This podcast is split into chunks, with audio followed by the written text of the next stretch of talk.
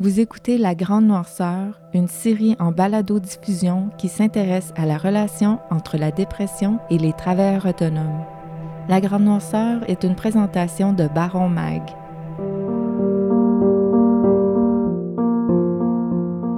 J'ai loadé ma carte de crédit, là, comme j'ai loadé ma, mon espèce de hum, crédit d'énergie, de vie. Puis c'est épeurant quand ça crash. C'est vraiment épeurant quand ça crash.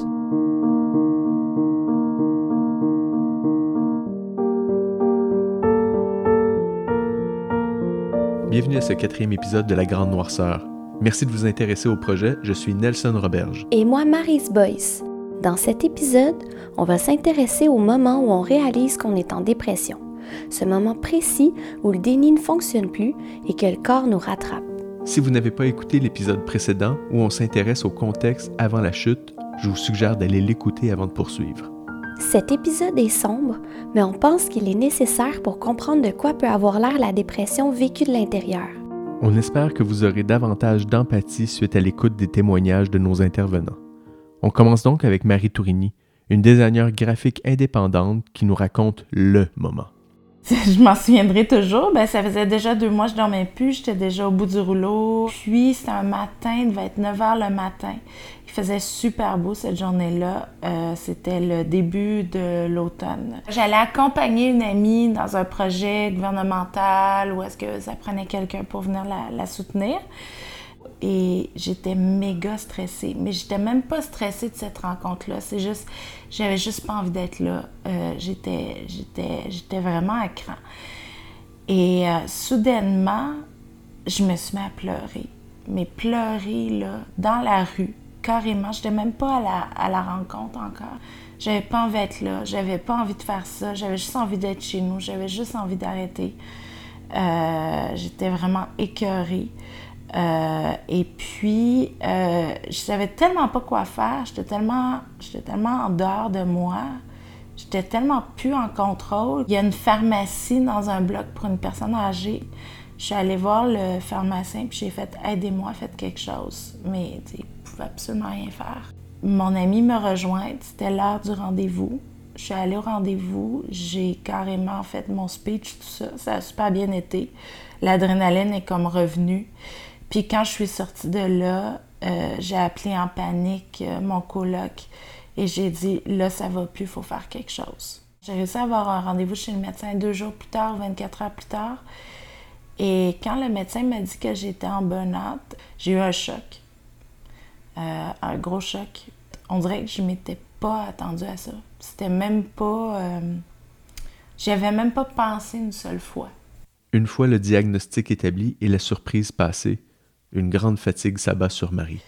Je pense qu'à partir que tu comprends que c'est ça le diagnostic, c'est comme si après ça, j'ai plus envie de rien faire. On peut étaler ça sur six mois, mais tu admettons, même le premier mois, deuxième mois, c'était terrible parce que tout m'est arrivé.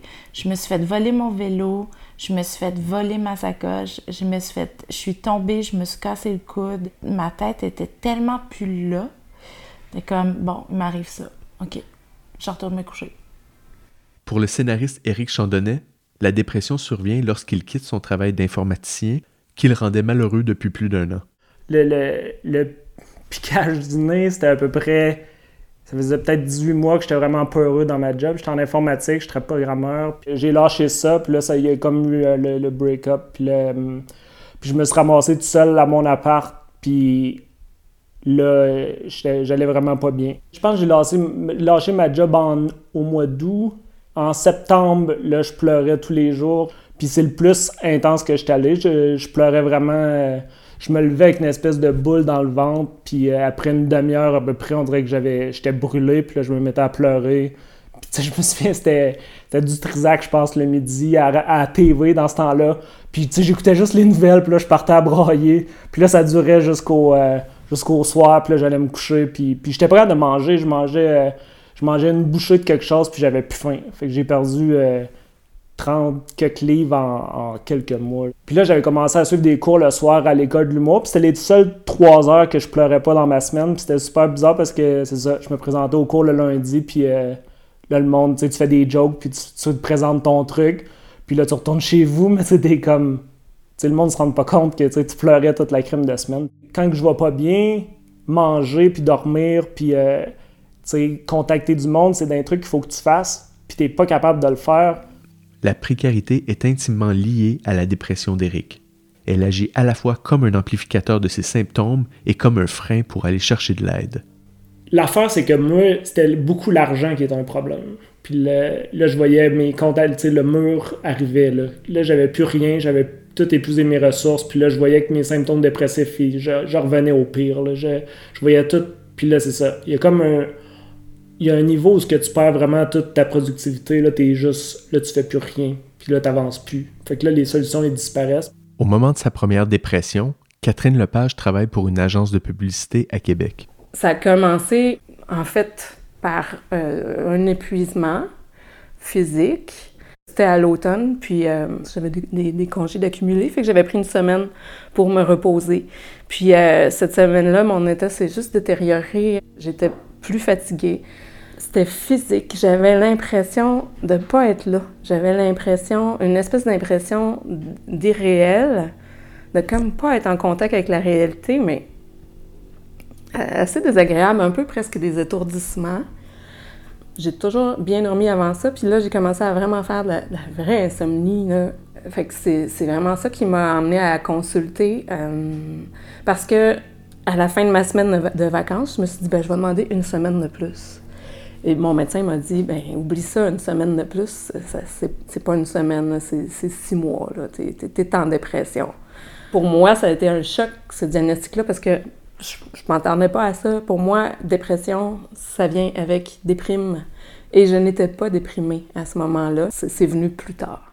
Quelques années plus tard, elle vit un autre épisode de dépression. Cet épisode se manifeste différemment. Cette fois, ce sont les crises d'anxiété qui l'assaillent et la forcent à consulter. Dans, dans, la suite de tout ça, bon, c'est là que j'ai eu euh, mon, mon, deuxième épisode de dépression. Cette fois-là, je l'ai un peu vu venir, euh, mais j'ai pas pu le, stopper. Puis euh, cette fois-là, ça s'est manifesté pas de façon physique, mais vraiment par une anxiété immense. Parce que là, j'ai vu la dépression. Là, je savais c'était quoi, tu sais, c'était pas de l'inconnu. Euh, c'était pas un, choc de comme la première fois. Là, c'était arc, pas elle. je veux pas la revoir. Pour Marie, on ne revient jamais tout à fait d'une dépression. Une fois le plus gros épisode derrière, de plus petits épisodes la guettent. C'est sûr qu'il y a toujours des mini-épisodes. Euh, disons que le premier Go Burnout est arrivé il y a peut-être cinq ans. Ça a pris deux ans à m'en remettre. Mais l'année d'après, donc l'année 3, j'ai eu des petits épisodes. L'année 4, j'ai eu des petits épisodes. Puis l'année 5, j'ai eu un plus gros épisode. Euh, c'est ça, à la suite d'un projet.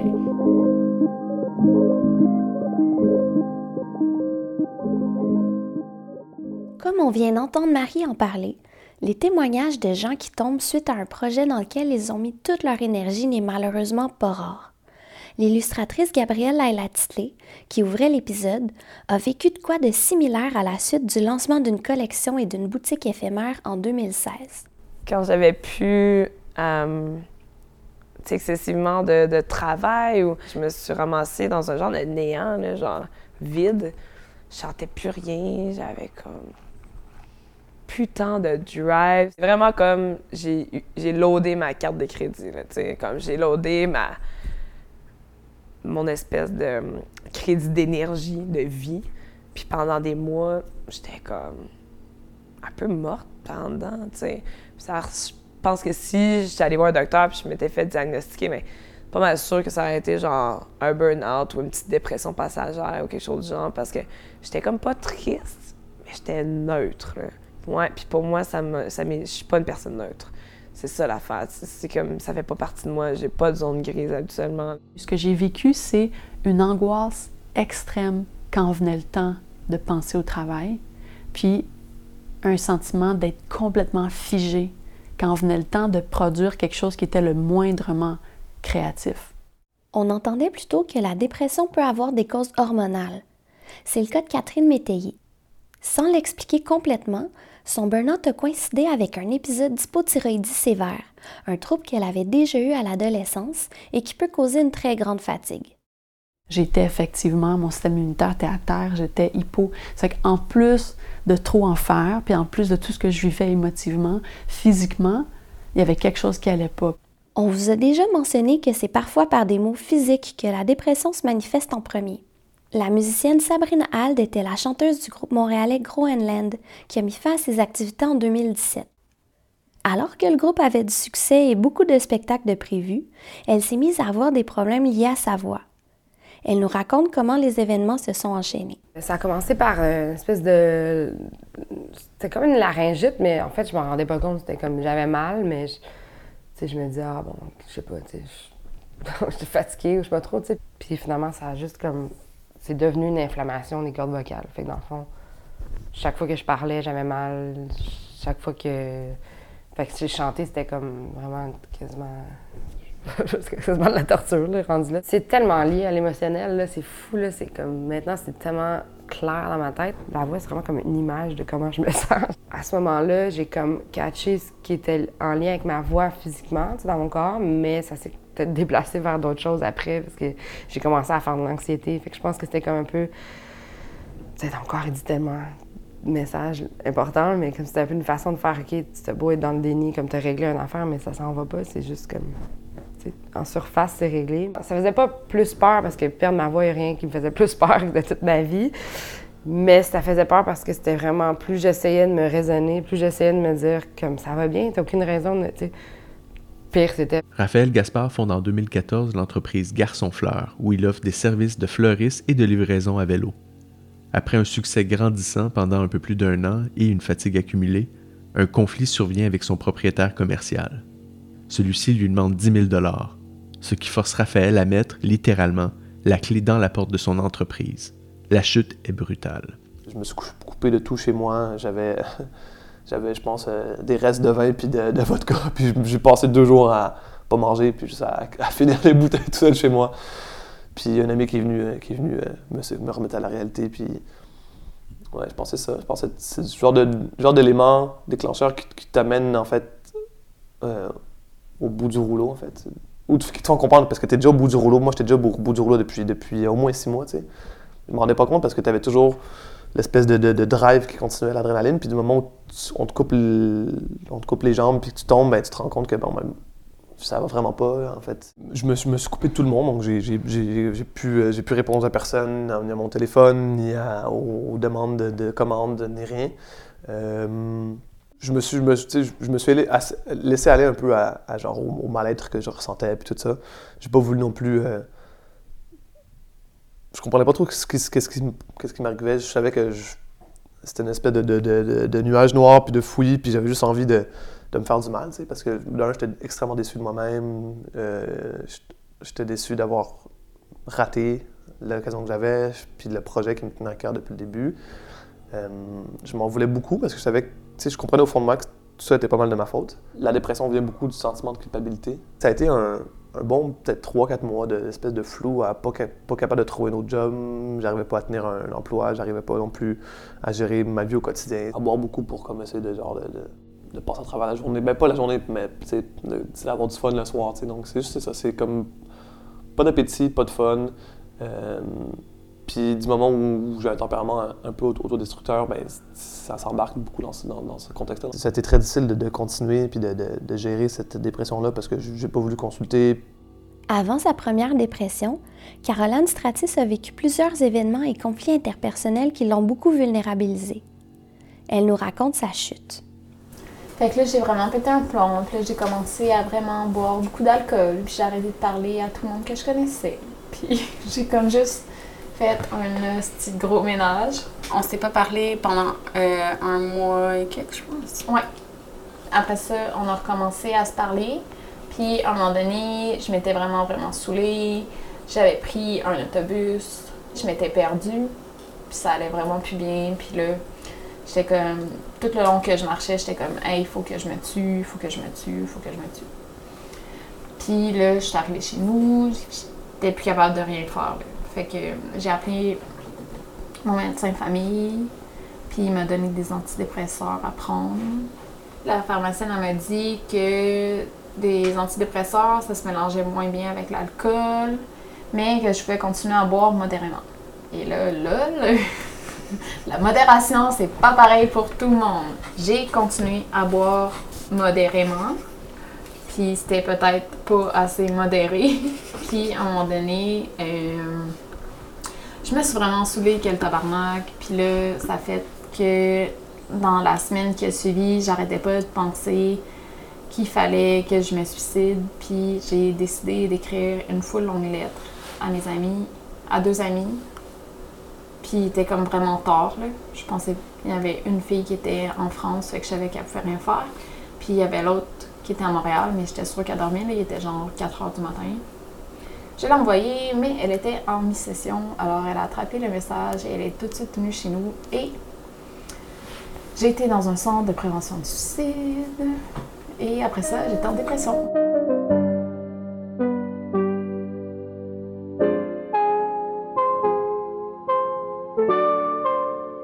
On prend l'occasion ici pour faire une parenthèse sur le suicide, un sujet aussi important que délicat. Le suicide, c'est une solution permanente à une situation qui est temporaire.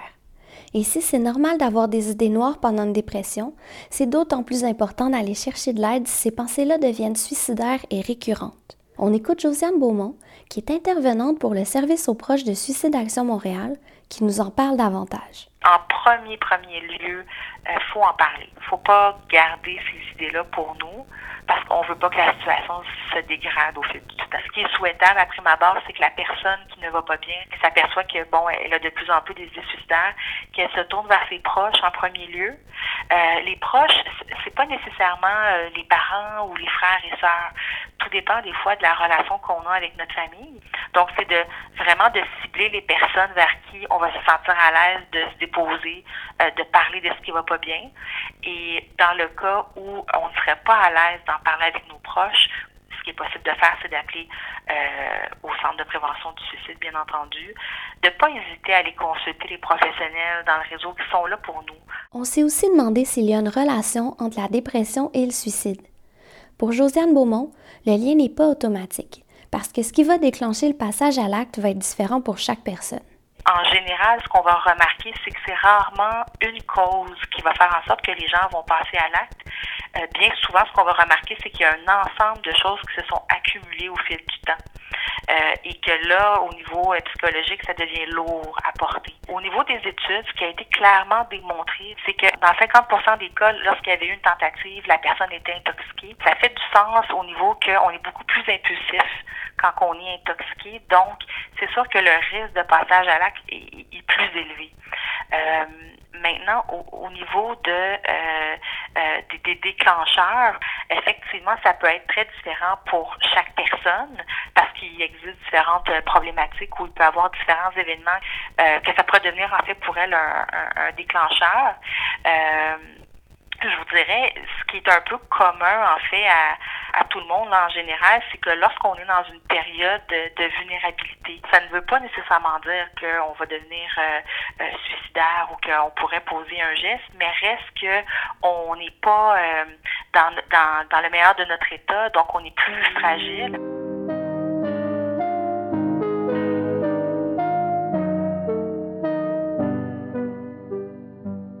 On laisse le mot de la fin à la psychiatre Dr Valérie Tourgeman, spécialisée en troubles de l'humeur à l'Institut universitaire en santé mentale de Montréal. Elle s'adresse à tous ceux et celles qui se sont reconnus au cours de cet épisode. Je pense que la chose qui est la plus importante pour moi, c'est euh, le message que le cerveau change quand on est déprimé et euh, que la façon que le cerveau change fait en sorte que c'est plus difficile d'avoir un rétablissement complet. Donc c'est très important de ne pas laisser traîner les symptômes trop longtemps avant de chercher de l'aide. Dans le prochain épisode, on vous parle des différents traitements qui sont disponibles pour soigner la dépression. L'important, quand on ne va pas bien, c'est de ne pas rester seul. Si vous vous êtes reconnu dans cet épisode ou vous êtes inquiet pour l'un de vos proches, on vous invite à visiter le site de l'organisme Revive au revive.org ou encore à consulter une liste de ressources sur le site de la Grande Noirceur au lagrandnoirceur.com.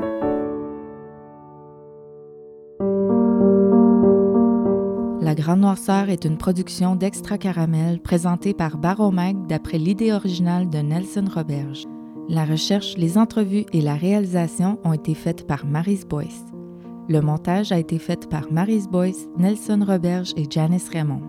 La musique originale a été créée par Marc-André Labonté de Tonson et la musique additionnelle par Christophe Lamarche-Ledoux, Matt Wigton et Be Still the Earth. Le visuel est une création de Tyler Campo avec la calligraphie de Locolo.